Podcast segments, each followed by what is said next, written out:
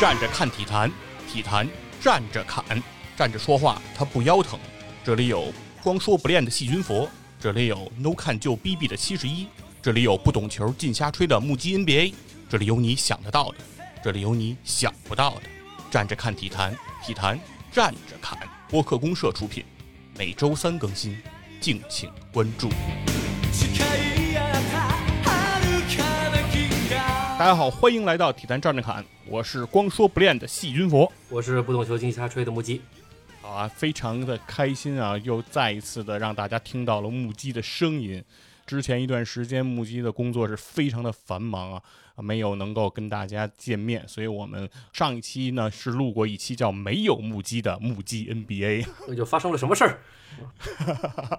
也是非常的有意思。然后呢，现在呢，其实呢，时光荏苒啊，过得也非常的快。其实马上呢就到了总决赛了。一到了总决赛，又想起了之前和木鸡做的那期节目，关于克里斯保罗的那期节目，关于给克里斯保罗祝生日快乐的那一期节目。后面呢，我还补了一个两分钟的一个短音频，来给克里斯保罗道了一个歉。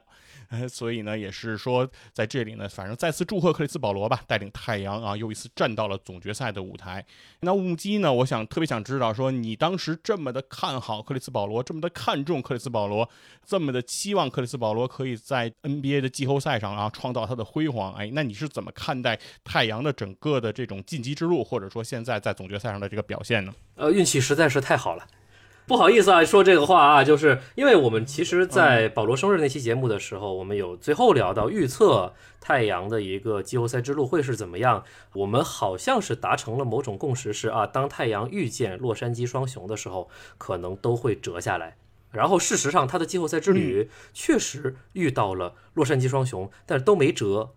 当这个系列赛对湖人的系列赛打到二比一，湖人领先的时候。我们会感觉说，嗯，这系列赛就是这样了。再说保罗的肩部又受伤了，这系列赛就这么完了。没想到浓眉倒下了。然后，当我们再进一步的随着赛季的深入，来到对快船的系列赛的时候，我们突然发现说，啊，莱昂纳德不打了。当这两支我个人很看好能够掐住太阳的弱点，或者说能够在硬实力上面比太阳占上风的球队。都损失了一员核心的球星之后，那实力的天平出现了意想不到的倾斜。那这个，然后再加上，就真的今年季后赛，你运气的成分在于，首先是你伤不伤的问题，第二是你恢复的快慢的问题，第三是你伤的早不早的问题。当大家都有可能受伤的时候，嗯，要受伤，哎，早受伤，对，是吧？早受伤比晚受伤强。对对对，受伤的巧不如受伤的早，所以这个这种事儿在菲尼克斯太阳身上面就比较好的应验出来了。当然现在会有些变化哈，所以太阳的晋级之路当然离不开太阳，确实是一支极为优秀的球队，不然西部常规赛第二，甚至一度西部常规赛第一，这些都。不是偶然得来的，是这支球队现在非常好的化学反应，人员组成也是非常的合理，大家都在一个很好的一个成长氛围中间，并不原地踏步，一直在成长。随着赛季深入，一直在不断的提高自己，从教练组到球员，心气儿非常的高。对对对对，所以这是一支我们说理所应当进入到总决赛的球队，代表西部去打总决赛的球队。所以，这太阳的晋级之路，我觉得运气当然是非常重要的因素。当然，自身的现在我们看见的各种媒体平台上面，自媒体还是官方对太阳的整个的一个报道也好，整个球队形象的宣传也好，都表达出一个极为正面的形象，也是很吸粉的一个状态。所以我个人相信哈，再加上对面的雄鹿。我们先扯一扯雄鹿啊，对面的雄鹿的晋级之路，嗯，其实并不是那么的美丽，所以其实可能在坊间的风评上面，太阳会比雄鹿要好一点点。以上是太阳对晋级之路的，主要是雄鹿，我觉得还是掉粉了，掉粉。字母哥在跟篮网的这个系列赛里掉粉掉的太厉害了，呃，再加上大洛佩兹又继续的开始补刀，用他的脚来补刀，对对，在这种。体育道德上有点站不住，反正是确实是很遗憾的感觉。对，道义上面吃亏了，不管是有意无意吧，从结果上来看是吃大亏的一个状态。所以整个坊间风评，众望所归的那一边在哪儿？在菲尼克斯太阳身上。是的，现在肯定是大家感觉都更加的希望保罗也好，布克也好，埃顿也好去拿这个总冠军，而不是说在情感上更希望字母哥说得偿所愿，说蝉联了两年常规赛 MVP 的这个人是不是应该值得一个总冠军？但大家反而没有这个心态，没有这个感受了。啊，我觉得，嗯，对，比较少。这个可能是在。在整个系列赛里，哈，球迷的这样一个心态，但是其实我觉得到了球场上，球迷的这些想法，他不一定能够真的去影响场上的这种表现，所以我觉得还是想听听穆基，你是怎么看待，比如说在总决赛已经过去的这三场比赛，太阳的一个发挥以及雄鹿的一个应对。其实我们在前两场太阳的主场中间，整个节奏是在太阳这边的，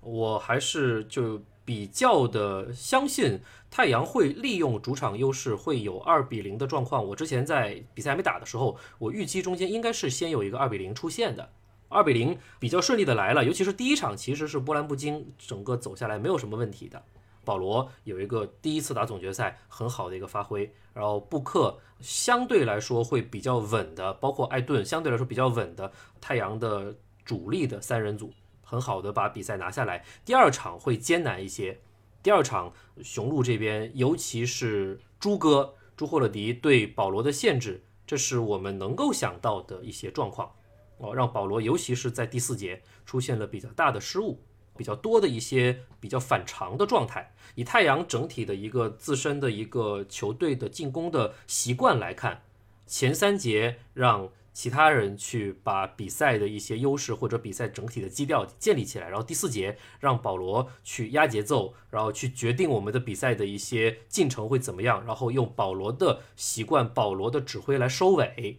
但是第二场的第四节就出现了一些保罗的在这个大指挥上面出现的一些问题。还好的是，我很动容的，或者说包括我在内很多人在动容的蒙蒂威廉姆斯教练在第四节最后的时候对艾顿的鼓励。那段视频在虎扑也好，在抖音也好，各种自媒体的网站上面进行疯传，也被很多人来报道说，这蒙蒂教练鸡汤撒的是真好，这对人的鼓励，按摩手法不错。呃，对对对对对对对，所以让艾顿从一个很沮丧的状态，瞬间达到一个小宇宙爆炸的这样的一个情况，瞬间领悟了第七感，然后哎，在最后，Cosmo，。对对对对，最后哎，太阳上演了一个非常漂亮的一个团队配合，这是类似于二零一四年马刺那种极致团队篮球的这种配合，锁定了比赛的胜利。这是我觉得前两场我观感很好的一些细节吧。啊，然后呢，不出大家所料的，第三场肯定会来一个回调。要雄鹿自己也争气，就第三场没有谁拉胯。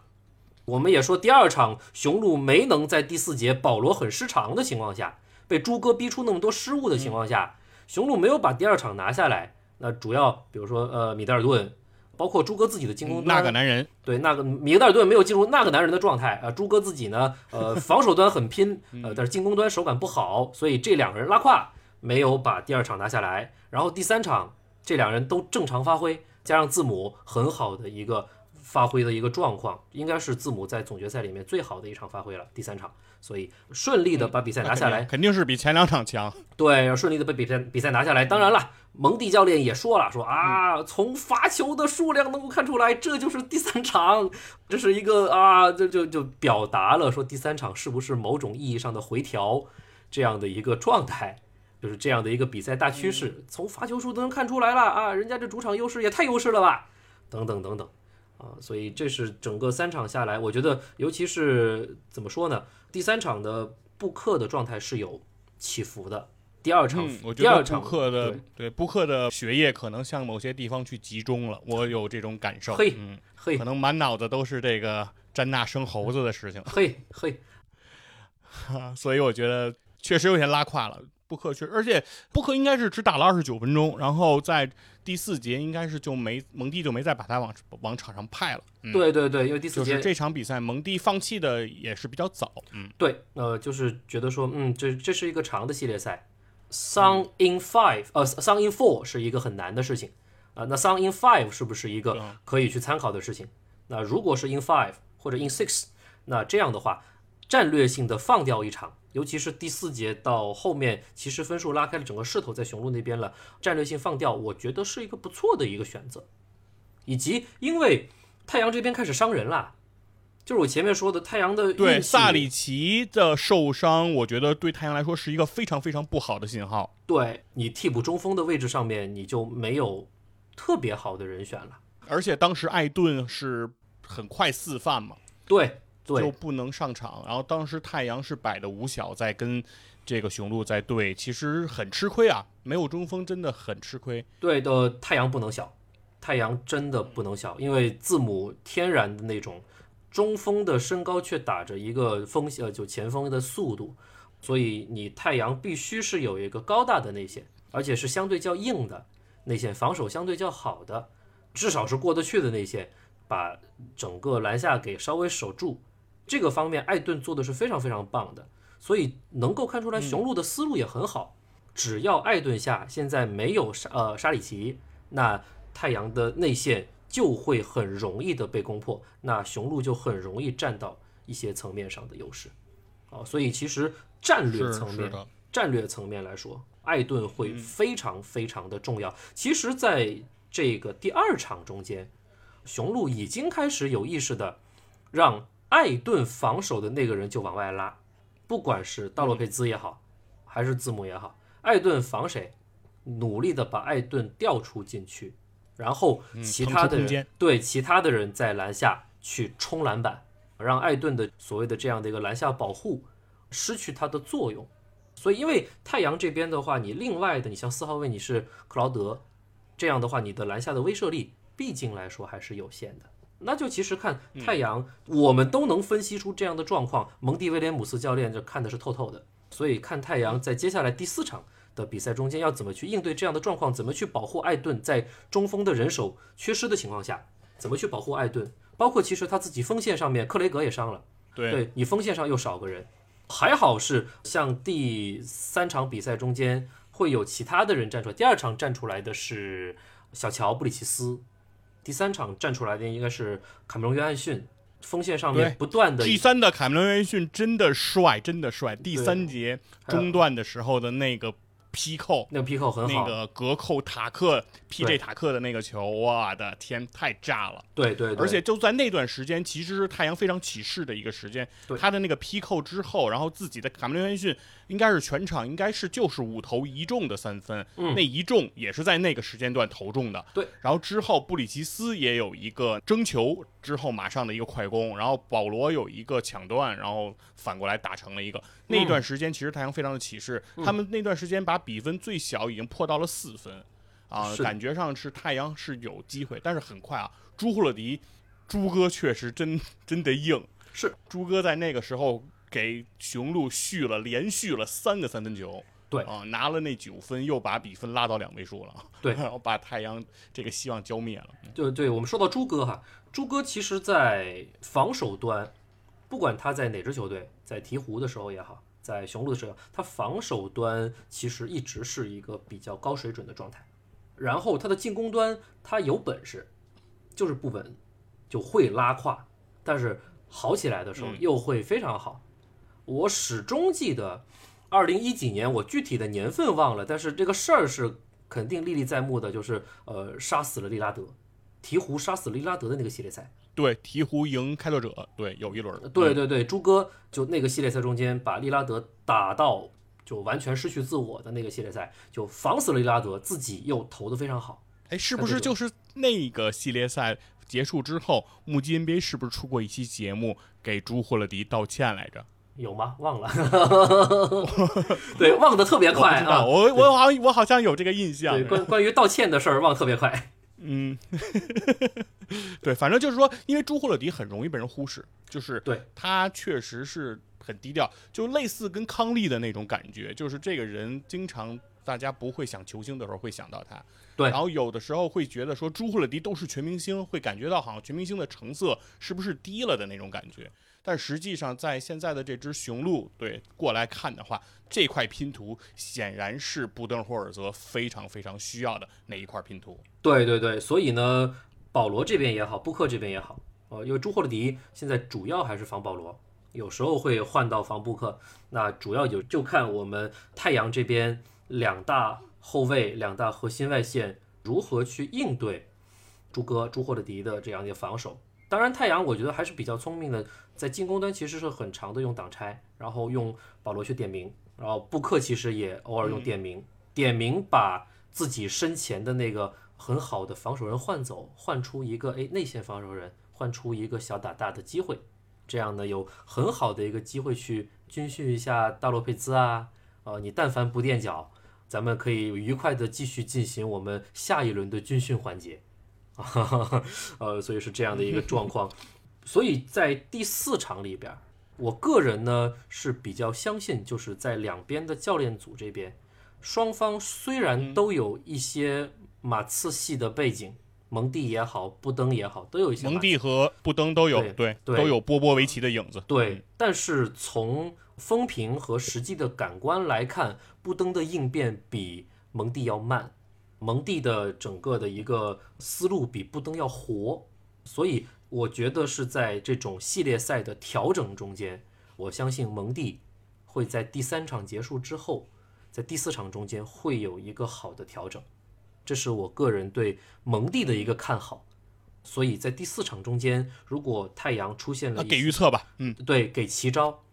蒙蒂给出一个不错的调整，所以我觉得。太阳这边第四场获胜的机会还是比较大的，系列赛应该会来到三比一的状况，然后太阳回到主场，看看能不能在五场之内把比赛收掉。哇塞，四比一，对啊，这是木基现在能够给出的预测啊。其实无所谓，我们也就不没有那么大心理负担，就说打不打脸什么的，嗯啊，就是随自己的这种想象来说就行。但是木基尼给到这个预测之后，我就想到了一件事儿，我就那天我想起那个。当年北京粤大战的时候，就是那个北京首钢和那个广东宏远在争那个那个 CBA 总冠军的时候，然后北京首钢有一名球员叫常林啊，然后那个常林接受北京体育台的这个采访的时候呢，因为常林其实当时在北京首钢那个角色就是在马布里在队的那个时期，其实是属于比较边缘，他能力是挺强的，啊，好像也是。有 CBA 的经验，但是他确实打的比赛并不是很多，都有点吉祥物的感觉，所以跟记者关系就很好。然后记者就去问他说：“那个常林，你给个预测吧。”然后常林就看着记者说：“我觉得呀，首先在北京先打两场，那我们肯定是二比零领先。然后回到广东打两场，那我们肯定至少能偷一场。然后回到北京，我们再赢一场，那我们不就总冠军了吗？”哇，就就 那么，然后就那么剧本吗？对，就是按照他说的这句话，就是他说的特别的轻松啊，就是他觉得特别简单。他说：“我们先二比零领先，然后到那边我们再偷一场，然后回到北京我们再赢场，好了，赢了，结束了。”然后事实就是这样发生了。因为当时从京粤的绝对实力来讲，还都是会认为广东会更强，嗯嗯，就是还是会更看好广东。但是他很轻松的给出了这样一个剧本，所以我现在在想，太阳会不会也能够实现这样一个剧本？哈，在菲尼克斯我们先拿下两场，然后到了密尔沃基，好歹我们能偷一场，然后再回菲尼克斯，我们就把这件事情解决掉就好了。嗯，我看好太阳的话，一个还是怎么讲，主要还是来来源于一个气质的问题。整个球队的气质，我觉得会比雄鹿要好一些。然后呢，领袖方面的作用也会比雄鹿方面要好一些。但教练的好坏，我前面已经说过了。呃，然后克里斯保罗，我觉得怎么说呢？克里斯保罗很难哈，再有第二次机会，再站上总决赛的舞台了。肯定的，这是我个人的一个三十六岁了看法。对，除非在未来的某个时刻。再加入到一支以一个比如说相对偏角色的球员的身份加入到以有一个超级强队，那是两说。的以他带队，那就是抱个大腿嘛。对，以他带队为绝对核心的这样的一个角色去进入到总决赛，甚至很有机会去染指到总冠军。我相信这是他的职业生涯第一次，也可能是最后一次机会了。从这样的比赛气质来看，他不会放过这样的机会。但是以字母和雄鹿来说，他们的机会其实还有。这种是所谓的我们说的夸张一些视死如归的状态，这在菲尼克斯那边会多一些，呃，在密尔沃基那边可能没有那么强烈，这是我个人的一个从心态上的一种判断，尤其是对球队领袖这方面来说的心态上的判断。另外呢，还是我前面提到的，坊间对太阳的角色塑造塑造的太好了，让。球迷，叫包括我这样的球迷，不希望看见太阳输。克里斯保罗是一个重要的一个塑造的这个源头源泉。如果我们再腹黑一点，然后再就是阴谋论一些，其实可以去想象一下，说从 NBA 品牌打造来说，今年的太阳，今年的克里斯保罗也好，布克也好，艾顿也好，这是一个太好的故事了。是的，这是一个拍电影都可能拍不到的这样的一个情节，这样一个故事。这个故事太好，太好，太精彩了。对，而且太阳的夺冠承接着你在上面说呃前面说的这个故事的这个话题，就是太阳的夺冠会让今年的这个赛季被记很久。但如果字母的夺冠可能被记的深刻程度没有太阳夺冠那么深，这就像我始终记得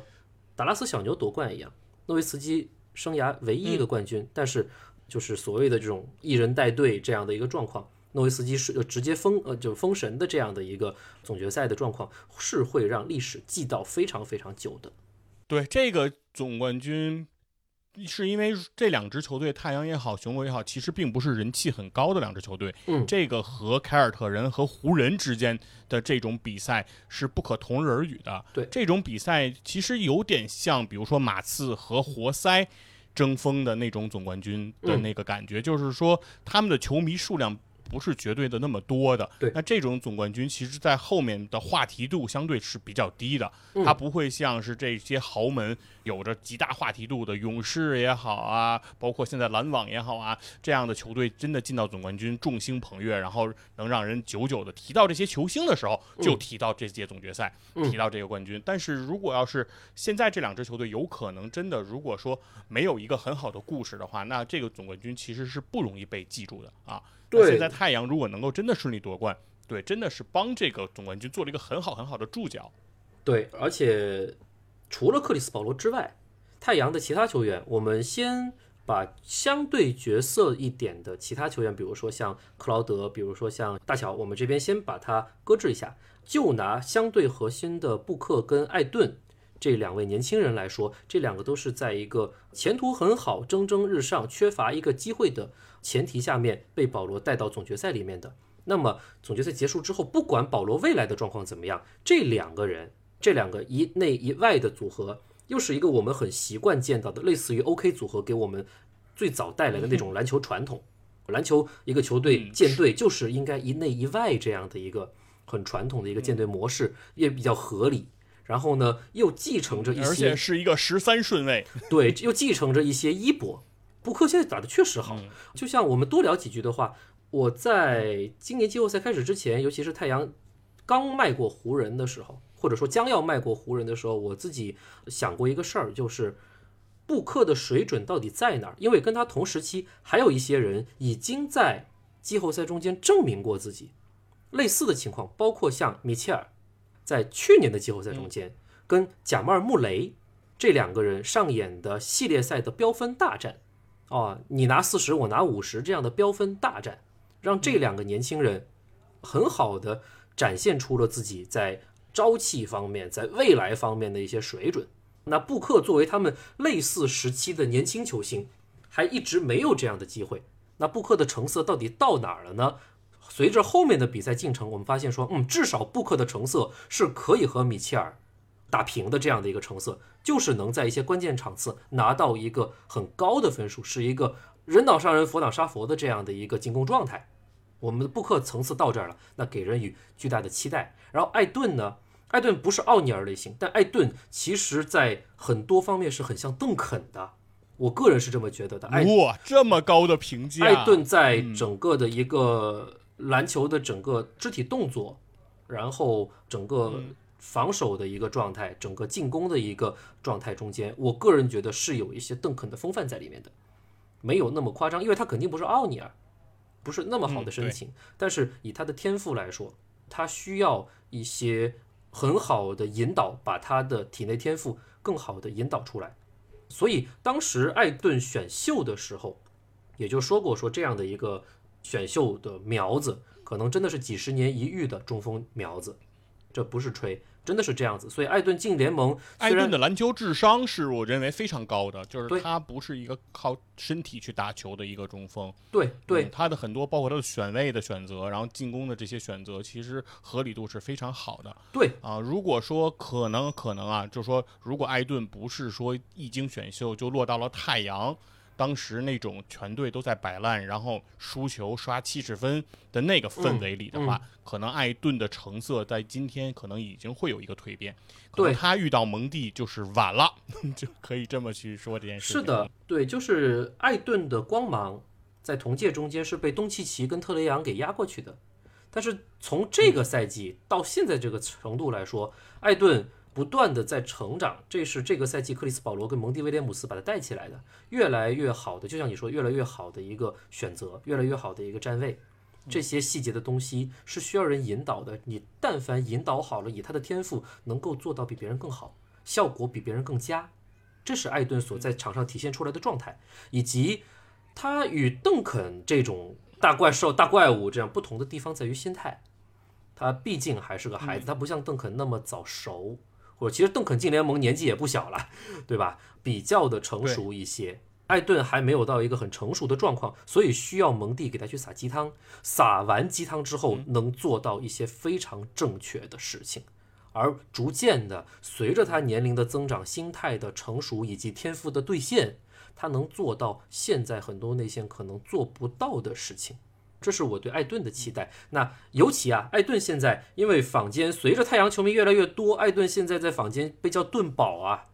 对，这是这是其实是一个攒球迷的过程，能有这么好的一个昵称，都能被称宝了。咱们现在有哪个球星是被称宝的？没有，对吧？没有。嗯，我想不出哪个球星是被球迷这么呃宠爱式的一个叫法啊，所以这是一其实是一个涨粉的过程。布克自不用提，十三顺位的继承，加上一些场外因素，目前来看是一个正向刺激。这不像登哥沾染上了这个卡戴珊家族之后出现的一些负面状况，布克很好的把它变成了一个正面情况，然后一直在往上走。所以，一个布克他自身的形象、球风、一些呃十三顺位带来的一些利好，再加上场外因素被他很好的转换成了一个正向的一个信息，所以人气也是不断的在往上涨。对这样一个有老将多说一带队，哎多说一句啊，对我感觉有点不一样啊，就是嗯你看其他那些球星，格里芬啊、哈登啊，他们沾染上这个卡戴珊家族以后，其实频频就会在什么夜店呀、一些豪华酒店呀、一些这种娱乐场所就就进行这种频频的曝光。嗯，但是詹娜和布克在一起之后，两个人一起去户外爬山了。对，就是你会觉得不一样，就是说感觉上其他的球员都会被陷入到，比如说跟名媛之间的这种圈层里，然后会进入到他们的那个生活习惯当中。嗯我觉得反而布克可能可能他可以把詹娜带到他更擅长和喜喜欢的这种圈层当中，所以我觉得人和人还真的是不一样。对对对，当然也从外观气质上来说，不管是那个金卡戴珊呃科卡戴珊也好，科勒卡戴珊也好，外观整体气质偏狂野，詹娜偏清新。嗯、哦，所以就从外观对延伸到他们喜欢的活动，喜欢活动的一种方式，那可能其实对布克来说会是一个比较利好的状况。所以多方面的加成，让大家对太阳这支球队，不管是现在还是未来，都处在一个上升而憧憬的状态。那这样的一支球队拿下总冠军，我们会期待着他的未来会有更加持久的一个表现。而不是希望一支连续出现，不管是故意还是非故意也好的垫脚的球队拿到了总冠军，这会让人感觉说 这个世界怎么了？嗯所以就就这样吧。嗯。咱们今天呢具体的内容就不再多过多的展开了啊，然后相信很多的我们的听众其实都没有听过瘾啊，因为目击 NBA 已经很久很久没有跟大家来见面了。但是呢，大家不用着急啊，这一期节目呢，我们就是针对总决赛的 G4，然后来给大家做的这样的一个前瞻也好，分析也好啊，我们的一些巴拉巴拉的一些想法也好。但是呢，这一期节目呢，它肯定相对是一个比较短暂的一个节目。但是这期节目之后，很快就会有一期我和木鸡给大家带来的一个关于黄金圣斗士和 NBA 球星之间的一个故事的专题啊，那就是一期长的节目了。希望大家能够持续的关注体坛站着看，关注母鸡 NBA。谢谢，对对对，谢谢大家，对谢谢然后感谢大家今天的收听，好，见。拜拜。